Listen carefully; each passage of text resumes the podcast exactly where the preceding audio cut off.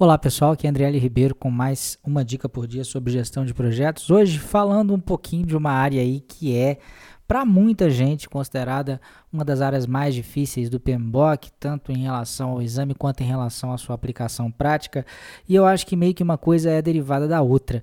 É, eu estou falando da área de riscos e eu acho que muita gente tem dificuldade né, em responder questões a esse respeito no exame PMP ou CAPM pelo fato de não se utilizarem dessa área com frequência dentro do seu ambiente de trabalho. Então eu queria falar um pouquinho a respeito dela, mas eu queria começar lá bem no começo mesmo, falar do conceito de risco, que parece uma coisa besta, né? Parece que ah, todo mundo sabe o que é um risco, mas é, é nos diversos cursos que eu já dei, tanto preparatório para PMP e CAPM, mesmo é, cursos de, de MBA, que eu já dei muito também anos atrás, eu percebi que as pessoas tinham uma dificuldade né, na, na, na no entendimento desse conceito, ou pelo menos na, na, exata percepção do que, que é um risco, tá? Então eu vou conceituar, vou dar a definição do próprio PMBOK e depois eu vou mostrar uma pegadinha que tem por trás aí que pode estar te complicando ou pode vir a te complicar, tá?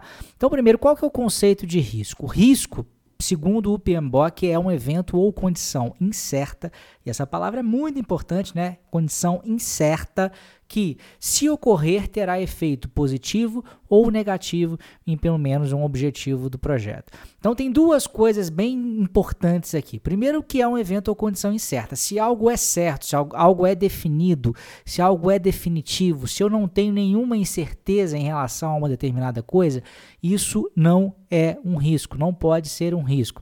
E se você está achando que eu estou insistindo numa coisa que é boba, você vai ver daqui a pouco que não é não, tá?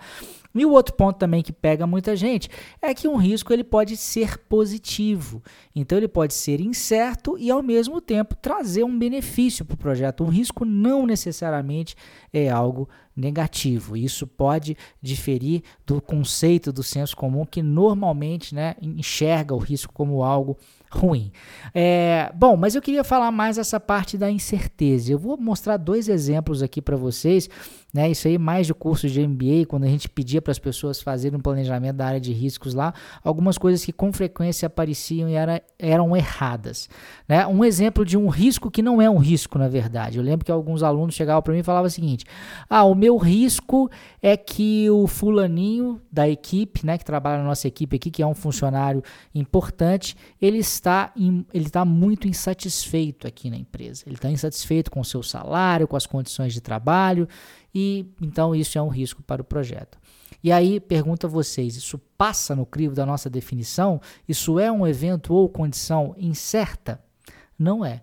Né? Se a gente já sabe que ele está insatisfeito, seja com o salário ou com as condições de trabalho, isso é incerto, isso é um fato. Né? É uma, uma certeza que nós temos essa insatisfação.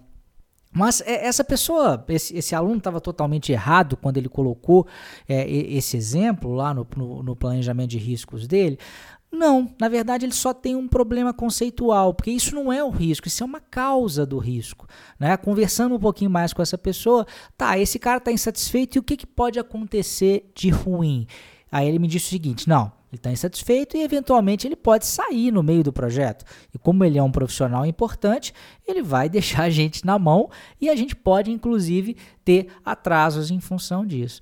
Então repare, o risco na verdade não é o cara estar insatisfeito. Isso é uma condição que existe, né? Isso é algo que é certo, é algo que a gente não tem dúvida. O que é risco realmente é a possibilidade dele vir a sair da empresa no meio do projeto. E por que é importante fazer essa distinção? Porque depois na hora que a gente for lá na frente executar os, os processos subsequentes de risco, se a gente não tiver a definição clara, vai ficar complicado. A gente, por exemplo, tem que calcular a probabilidade de um risco acontecer. Agora, se eu, se eu digo que o risco é o cara estar insatisfeito, qual que é a probabilidade disso? Né? Vai ser sempre 100%, porque eu já sei que ele está insatisfeito. Agora, se eu enxergo o risco corretamente como a, a, a, o fato dele poder ou não vir a sair da empresa, isso já tem uma probabilidade que não é 100%. Por mais que ele esteja insatisfeito, né, dentro do seu trabalho, pode ser que ele segure a onda, ou pode ser que a gente possa fazer alguma coisa no sentido de mantê-lo, tá? Então essa distinção ela é bem importante. Que é um outro exemplo que já apareceu em aulas lá na época dos meus, que eu, que eu dava aula em MBA, era comum também as pessoas falavam o seguinte: ah, o meu cliente é muito exigente, é muito detalhista, é muito chato, é muito cri-cri. Esse é o risco do meu projeto. E eu falava assim, mas não, mas isso não é risco. Você está dizendo que ele é exigente, que ele é chato, que ele é cri-cri. Isso é um fato que você sabe. E aí, conversando um pouquinho mais, a gente chegava no ponto que realmente era o risco. O que, que era o risco? Pelo fato né, dessa pessoa ser chata, ser exigente, ser detalhista, o que, que muitas vezes acontecia, poderia acontecer também nesse projeto? Eventualmente, ela não dar o aceite no produto do projeto né? não formalizar alguma entrega e o projeto ficar em aberto, consumindo recursos sem finalizar. Repare que isso agora já é incerto, quer dizer, ela pode dar o aceite ou pode não dar o aceite, mas a natureza cria, a natureza chata da pessoa, isso não é um fato incerto. Né? Então, é, normalmente, essas coisas que, que, que, de certa forma, a gente qualifica erroneamente como risco, e não é incerto, normalmente isso é uma causa de um risco e não o risco em si. E aí, como eu disse, é bem importante a gente qualificar, porque depois a gente tem que dar respostas, além de calcular a probabilidade, por exemplo, existe um processo que é planejar as respostas aos riscos, em que a gente tem que efetivamente é, é, é, trazer respostas concretas para lidar com o risco. E aí, vou dar uma resposta concreta para lidar com a chatice de uma pessoa, aí não vai rolar. Né? Agora, se eu for dar uma, uma resposta concreta para tentar diminuir a chance chance dessa pessoa uh, não me dar um aceite, aí sim a gente já está falando de algo que é bem mais palpável, tá? Então, um exemplo bem, bem prático, bem interessante e que pode te ajudar a ter uma compreensão melhor do que, que é um risco. E talvez não apareça, acho que não é muito comum aparecer né, uma, uma questão direta dessa forma aí no exame PMP, mas a compreensão desse conceito de uma forma